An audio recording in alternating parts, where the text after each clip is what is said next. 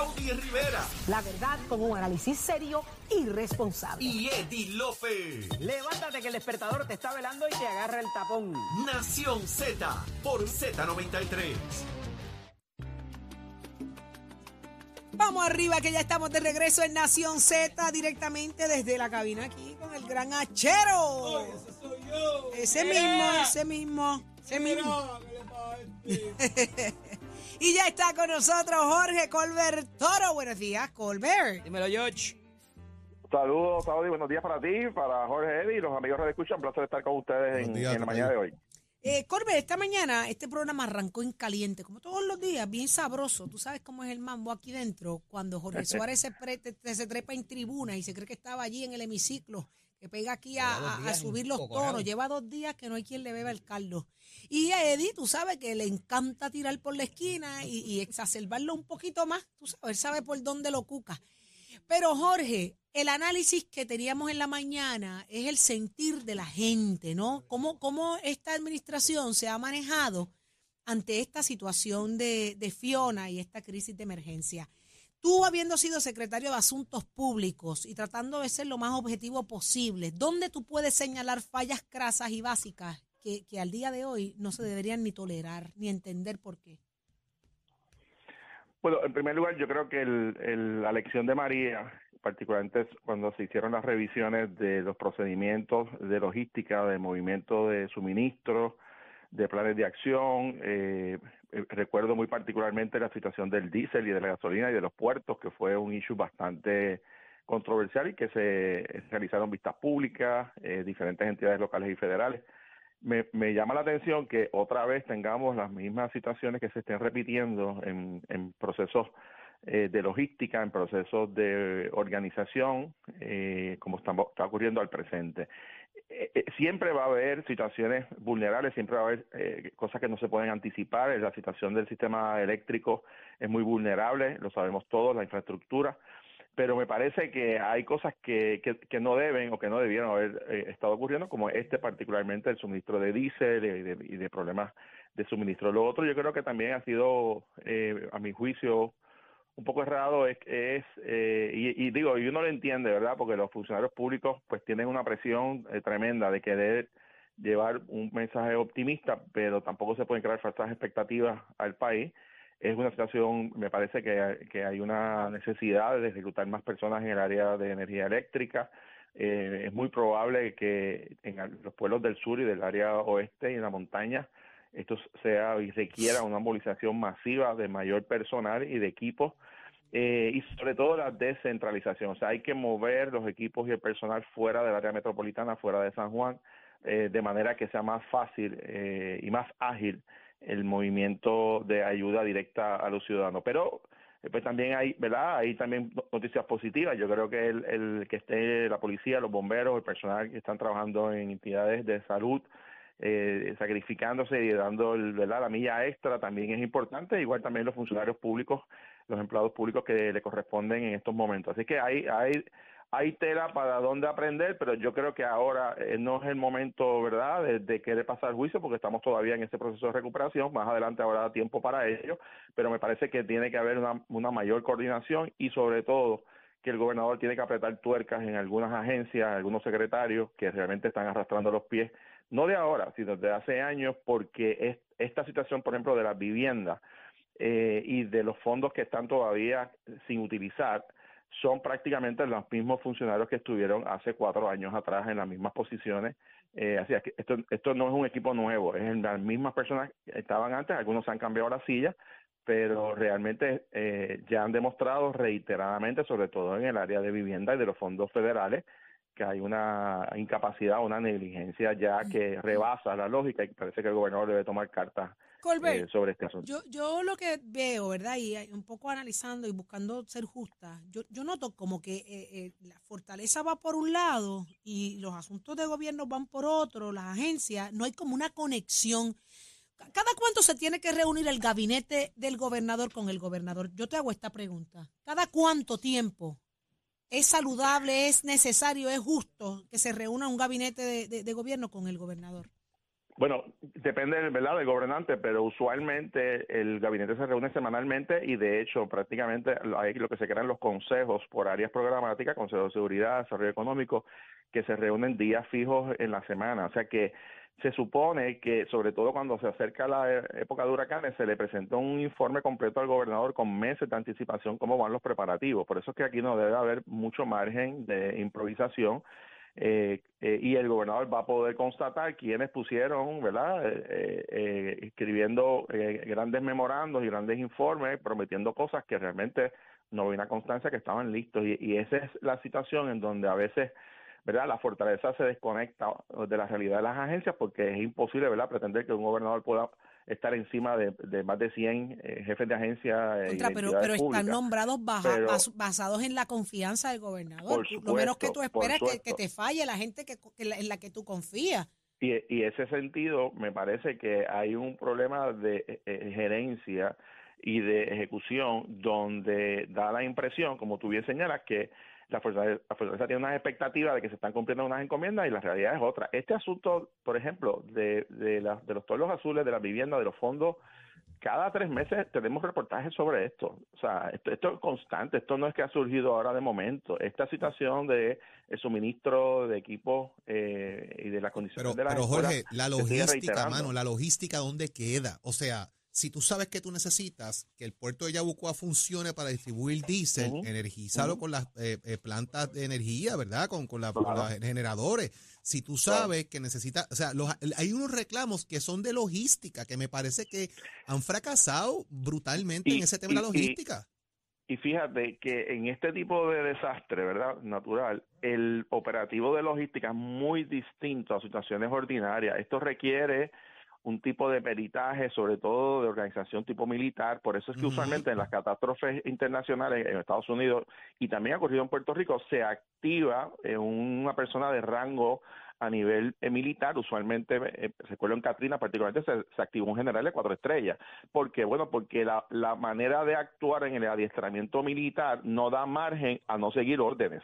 Por consiguiente, en, cuando tú pones un civil o una persona, un ayudante o una que viene de, de, ¿verdad? de procesos políticos a manejar detalles de logística, de operaciones, de cómo se mueven equipos, cómo se mueven maquinaria, realmente están improvisando. Y yo creo que, que el gobernador, que hizo bien en activar la Guardia Nacional, todavía necesita mayor presencia de ese nivel de organización, de logística, porque esto es un desastre natural, o sea, eh, eh, y eso requiere personas que se adiestran constantemente sobre esto.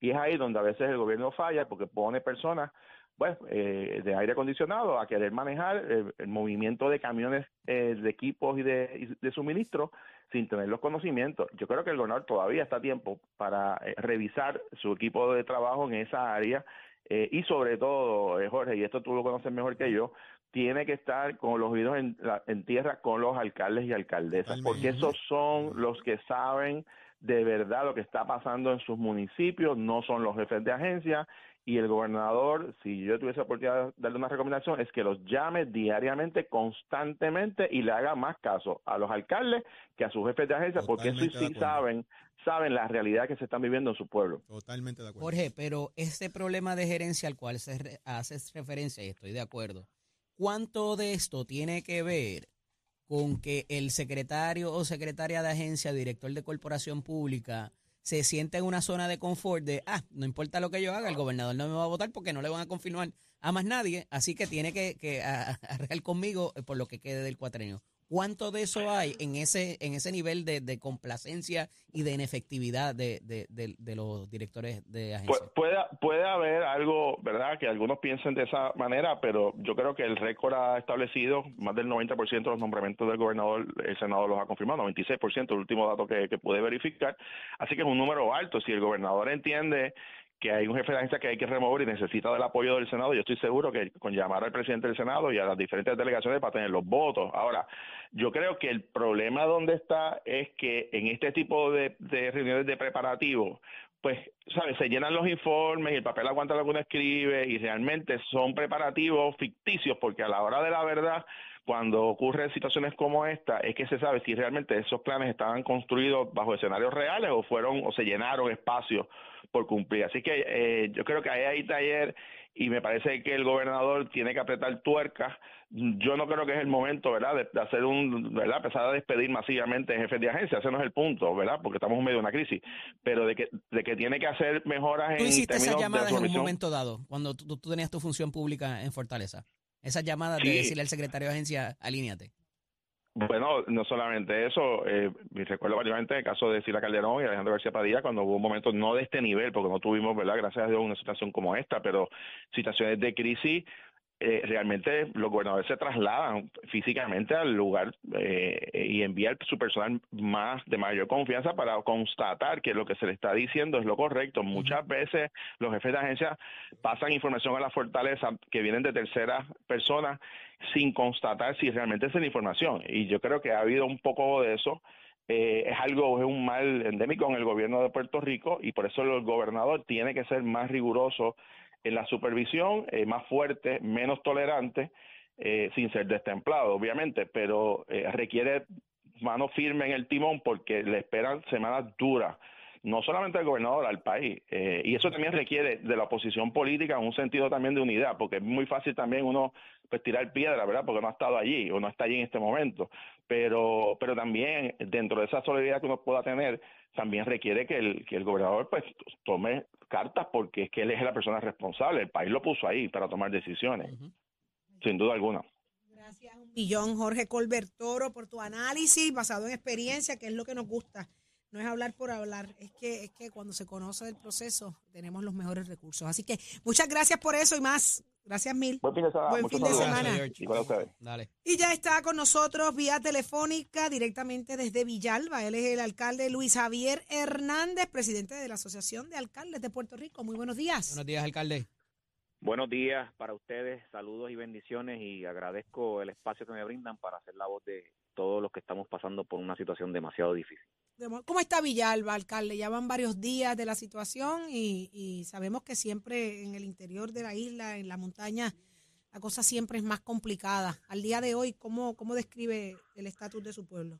Pero mi pueblo en términos del impacto de Fiona, en términos de vientos, no fue comparable con María, pero en términos de lluvia, hay áreas que sí sobrepasaron eh, los impactos de María, porque Villalba fue el tercer municipio eh, con mayor precipitación, casi 30 pulgadas de lluvia cayeron. Y si eso le suman lo que ya habíamos recibido durante las pasadas semanas de lluvia constante, pues llevo cinco días en un ejercicio sin descanso, abriendo brecha para darle acceso a la gente. Y todavía eh, acabo de salir de obras públicas para sacar las brigadas a la calle y todavía hay residentes nuestros que están incomunicados. Alcalde, mientras usted está visitando las calles, abriendo caminos y enfrentando, ¿verdad?, los reclamos de la gente, usted, y para, para entender un poco cómo, cómo operan los municipios en casos como estos, tiene que haber un personal suyo ahora mismo eh, haciendo comunicación con los programas federales, con todos los requisitos que se, se exigen para la solicitud de ayudas provistas por el gobierno, ¿correcto? Bueno, cada municipio tiene una oficina de manejo de emergencia y cuando hay un desastre como este, se activa una oficina de recuperación para trabajar con todo este andamiaje y requisitos que exigen tanto el gobierno estatal como el gobierno federal. ¿Por qué usted hace el reclamo, alcalde, de discrimen contra municipios populares por parte del gobierno central?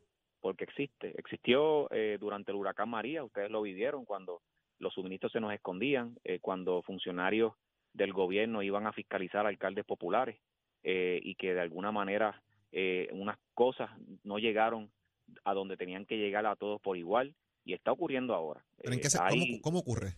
Bueno, pues, si tú si tú te das cuenta desde desde el anuncio de, declaración de desastre mayor, eh, gran parte de los municipios que no fueron incluidos allí son municipios del Partido Popular.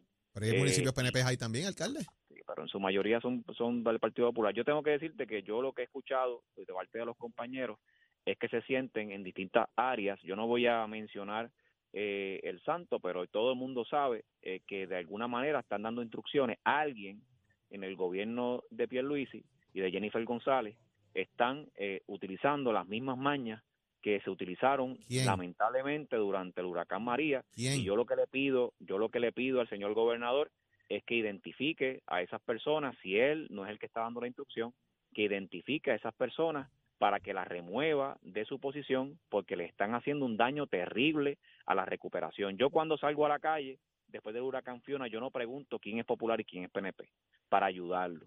En estos momentos, eh, dividir la ayuda en partidos es el acto más canalla que puede existir. Eh, ¿Pero es el gobernador o es un allegado al gobernador? ¿Es un jefe de agencia? ¿Quién es? ¿Es el secretario de Estado? ¿Es el secretario de la Secretaría de la Gobernación? ¿Quién la, es? La responsabilidad de identificar eh, recae en el gobierno. Yo, si tuviera a alguien que estuviera haciendo discrimen, eh, y alguien me trae atención a la situación, pues inmediatamente actúo. Yo lo que tiene idea, alcalde? ¿Usted tiene idea de quién es? No, yo planteo la preocupación y le pido al gobernador que dé instrucciones para que ningún jefe de agencia, ni nadie, a veces no son ni tan siquiera los jefes de agencia, son personas que están por debajo del radar, que son los que siempre se intervienen para ayudar y beneficiar a alguien, que esas personas las saque del sistema porque le están haciendo un daño terrible a esta recuperación es complicado, es complicado porque, o sea, ¿y cómo está el tema de la energía eléctrica ya, alcalde? Eh, nada, nada de tampoco, pero se han comunicado con usted, o sea, hay postes en el piso para que no energicen tampoco. Bueno, hay, una gran, Luma tiene comunicación diaria conmigo, pero es como yo le digo a la gente, si no me da luz, no me está resolviendo, porque tú me puedes llamar mil veces y decirme que, están listos por, por energía eléctrica. Yo hablo con energía eléctrica y me dicen, estoy esperando por Luma. O sea, esta, esta eh, distribución de culpa yo creo que en una emergencia, yo creo que esto es algo que tenemos que aprender y que de, y que de una vez y por todas hay que erradicar. En una emergencia tú no estás echando culpa, en una emergencia tú resuelves. Yo recuerdo para María que la, eh, yo no iba a tener luz porque hubo un colapso en la tubería que da hacia la hidroeléctrica. Y yo no le pregunté a la autoridad qué tú ibas a hacer para resolverme. Yo me metí allí, rompí los candados, me metí con brigadas nuestras y lo trabajamos y después ellos se unieron y resolvimos y en 30 días le dimos luz a Villalba. Había una expectativa de ocho meses. Pues yo creo que el UMA y la autoridad deben dejar de estar repartiéndose culpa y ya es momento de accionar. Ya es momento de accionar. Yo hablé con, con sé que ya eh, las plantas se, eh, se, están sincronizando, sé que ya está comenzando a generar tanto Costa Azul como Ecoeléctrica, así que si hay generación y las líneas de transmisión no se afectaron, o sea, el huracán Fiona no es comparable en términos de daño a infraestructura energética en lo absoluto con María. María hubo torres, torres de transmisión eh, destruidas, eh, la infraestructura de distribución completamente en el suelo. Aquí nada que ver. Toda la línea está perfecta. Uno que otro daño, algún, algún cable en el suelo que se pueda resolver. Ya se patrullaron la línea de transmisión, ya no hay excusa para que hoy nuestro pueblo y el sur comience a bueno, por lo menos. Pero es la misma historia, ¿ves? O sea, de, un lado, y fíjate lo que dice el alcalde, están generando, pero no transmiten. Y, volvemos, y el alcalde tiene conocimiento de que hay generación. Y hemos escuchado múltiples alcaldes hacernos la misma historia.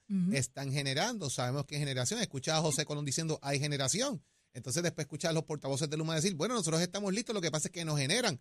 Entonces estamos en la papa caliente otra vez, alcalde, y la, y la culpa es de, del que la quiera coger y, es fácil, y es fácil estar eh, en la en, en, la cómoda, en un, en un salón o en un cuarto o en un COE eh, eh, haciendo esa gestión.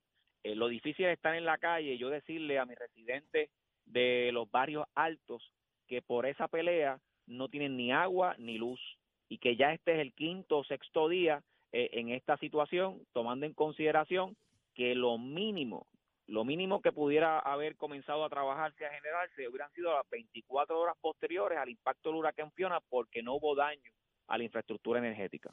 Alcalde, y hay un detalle que, tenemos que tomar en cuenta inmediatamente. Eh, aquí la tolerancia, la paciencia, el cansancio, el hastío, el agotamiento de la gente se empieza a sentir. Ya vamos por el sexto día. María dejó a mucha gente, mucha gente traumada y afectada entonces vamos a tener que empezar a bregar con otras crisis, ¿no? Que, que, que se tienen que contemplar en el camino y en el proceso pero ya hay cansancio, ya la gente está agotada. Entonces, esta, esta ambivalencia, este, esta papa caliente, esta falta de respuestas, esta inacción a servicios básicos en medio de algo que se suponía ya hubiésemos aprendido, pues mire, esto va a empezar a complicarse en los próximos días. Así que aprovechamos la exhortación y qué tiene que decirle usted a su gente, que usted los recibe todos los días y usted los escucha. ¿Qué, qué usted le dice a la gente linda de Villalba para que cuando usted se le pare de frente, eh, adelantar un poco las respuestas? Porque de verdad que eh, es que yo me pues imagino. Yo, tengo que decirle que los lo respaldo, que he estado desde el día uno, eh, inmediatamente de, durante la emergencia, tuvimos que salir a sacar gente. eh, y, hemos, y no hemos descansado. O sea, yo tengo que decir que una vez más los alcaldes y las alcaldesas han dado cátedra de que son realmente la primera respuesta de este país y somos la única esperanza en los primeros momentos, en los primeros días, porque después llega todo el mundo. Ya verás que la semana que viene comienza todo el mundo a llegar y a visitar a las comunidades y a visitar los municipios, pero durante estos primeros, esta primera semana hemos estado aquí eh, con ellos. Y segundo, que no vamos a descansar hasta que puedan tener los servicios básicos, porque a diferencia de otras emergencias, no es tolerable tener que esperar ni un día más para que nuestro pueblo tenga luz. En María la situación fue diferente. En esta ocasión no es tolerable. Y por otro lado, hay varias otras crisis que nadie habla. ¿Cuáles son? Yo vi la crisis del abasto de diésel. O sea, ¿cómo, ¿cómo puede ser que yo visite centros de envejecientes y me digan que no tienen diésel, que ya tienen ya el abasto de diésel no, no es accesible? Tengo CDT que el CDT que me dice, mira, alcalde, yo voy a tener que cerrar porque ya, ya el abasto de diésel se está acabando. Yo le pedí a, por medio de la 113, de la dichosa 113, que me trajeran un camión de diésel para llenarle eh, no ha llegado, alcalde. No ha llegado. Y si me llega mañana, eh, yo voy a ponerlos y tirarlos al medio porque es una falta de respeto. Pero también, yo no sé quién en el gobierno estaba encargado de trabajar esa logística. Se supone que en una emergencia inmediatamente baje, se, se acabe los vientos, salgan los camiones a distribuir combustible para continuar brindando servicio.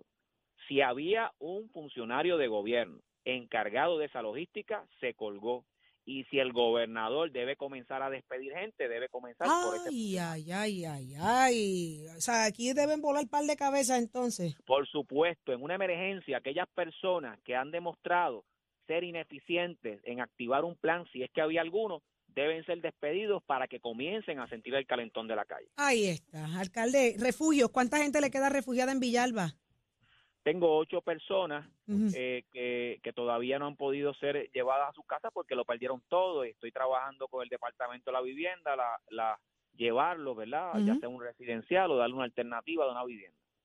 Los caminos ya están abiertos, alcalde. Un poco Los caminos caminos principales están abiertos, nosotros los abrimos al primer día de, esta respuesta, esa fue nuestra primera meta.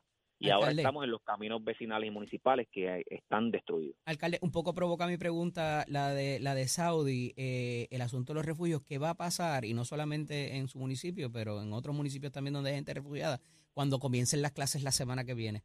¿Qué va a pasar con esa gente? La mayoría de los refugios son escuelas, ¿no? Bueno, lo que pasa es que el departamento, ayer las clases. Lo que sucede es que el Departamento de la Vivienda, ya lo, vivimos en María, el Departamento de la Vivienda tiene una responsabilidad de relocalizar a estas personas inmediatamente y proveerles un espacio con los recursos que sea. Nosotros vamos a estar, obviamente, no vamos a dejarlos desamparados y estamos trabajando también procurando que el departamento lo haga y si no, pues nosotros vamos entonces a ayudar. Ahí está. Alcalde, verifíquese el Mass Care, que ya está activo. Hay un montón de beneficios ahí para toda esa gente. Dele una ojeadita al punto número 6. Así que muchísimas gracias por estar con nosotros, Luis Javier Hernández, presidente de la Asociación de Alcaldes y alcalde de Villalba. Ahí está, Jorge. ¿Qué pasa, Jorge? Buen día, alcalde. Buen día, que todo esté bien. Buenos días. Buenos días, alcalde. Bueno, ya está listo nuestro alcalde acá de, de Z93. El Leo Díaz. El alcalde del municipio de La El alcalde que es de alcalde de 8 a 10. Saludos, saludos, Saudi. Ole, Eddie.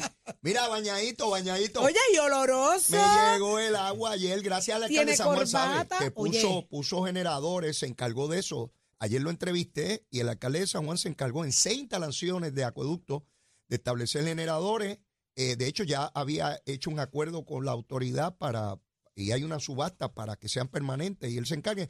Me pude dar un bañito. ¿Estás? Mira, eh, lo hice. Para que te den besitos en el lo, lo que llaman una limpieza profunda.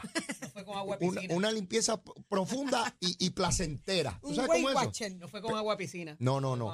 Pero ¿sabes qué? Ni a cubito. Miles de puertorriqueños todavía no tienen Así es. agua. Así es. Particularmente en las personas mayores, hay niños. Mucho dolor y mucha Hay mucha necesidad, mucha, mucha necesidad. está en 74% más o menos los abonados de la Autoridad de Energía Eléctrica. 29% decía 29% sin. Sin, y, exacto. Y, Leo, me uno a las palabras que esto es gracias a lo que están haciendo los alcaldes. La inmensa y lo mayoría. Que están haciendo eh, la autoridad en gran medida con el tema de la generación. Si no hay luz, el agua no llega. Así es. Igual pasó en Gurabo, la alcaldesa de Gurabo, Rosecheli Rivera, instaló los generadores para que pueda llegar el agua y ayer pues apareció el agua ya en Gurabo de sitio y madrugada apareció el agua eh, y, va llegando poco a poco. Ahora, hay gente que piensa que este sistema de bombeo de agua es solamente para la zona rural o montañosa. Estamos hablando de San Juan. Todos lados. Área de Copey y necesitan ese sistema de, bomba. Pero la energía eléctrica todavía estamos muy, demasiado bajo en términos de energía eléctrica. Así es. Eh, y otra vez,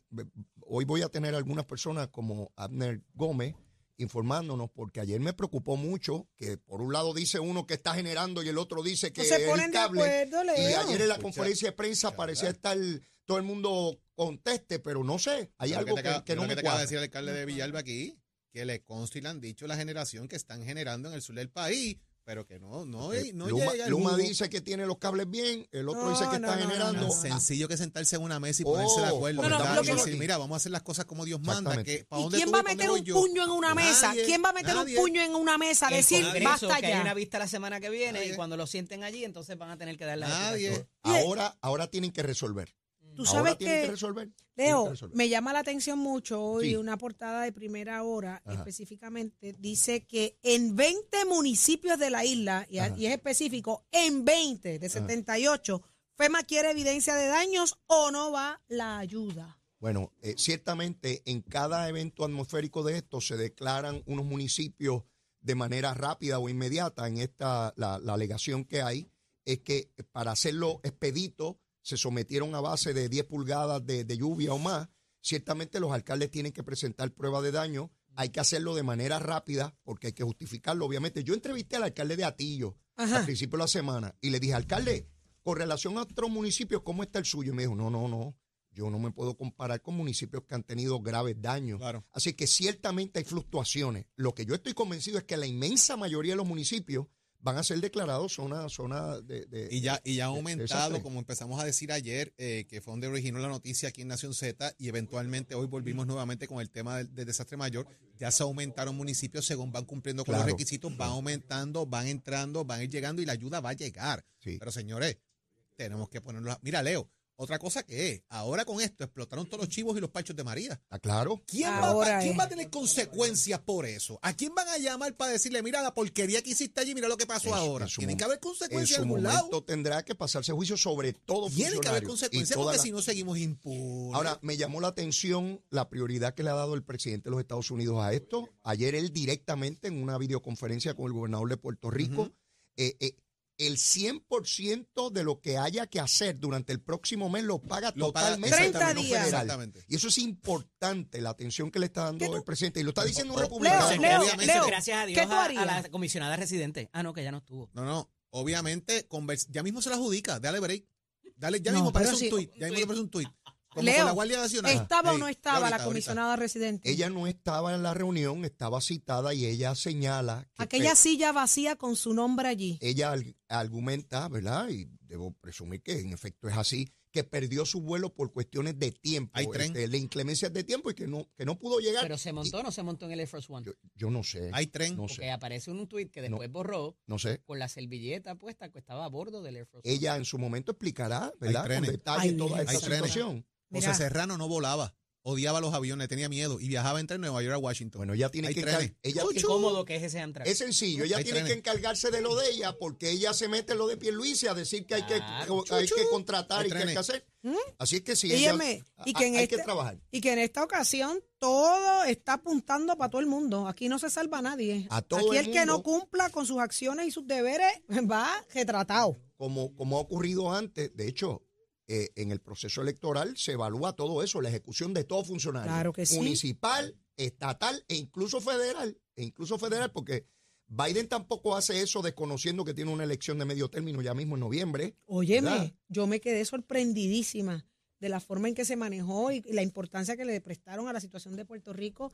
Eh, y no es solo eso, el que asigne 30 días de, de, de cubrir los gastos. Todo todo. Es, increíble. Por parte del gobierno federal. Aparte de las ayudas, hay 700 dólares para las personas que han sufrido daño en los municipios que ya se han declarado y los que eventualmente se declaren. Mira, y hay mucho link falso por ahí. Los 500 del mojadito que decía Exacto, subida a 700. Mira, y hay mucho link falso. Tenga cuidado con lo que abre, donde, pone su información. Saudi, eso es vital. Sí, hay mucha gente que se presta ahora para, para cualquier tipo de fraude. Cuide su seguro social, su número. El proyecto Tenga cuidado. para noviembre. Vamos a ver eso, eso hay que discutirlo también. Ah, no, mira, vamos a hacer una cosa, vamos a quedarnos aquí. Secretario general mira, vamos a hacer algo. Se, se, mira, se, lo habrá llevado los vientos. Son las 8 y 6 que tú crees si nos quedamos aquí un ratito ah, más con Leo, qué lindos. Mira, será entonces hasta este próximo lunes, buen fin de semana. que sabe One Way en tren. ¿De verdad? Sí. ¿Ah, sí?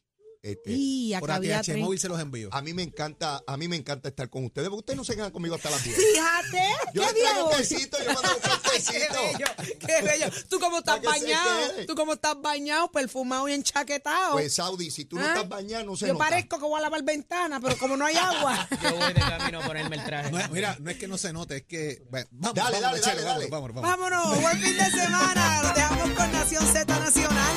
Éxito, buen fin de semana.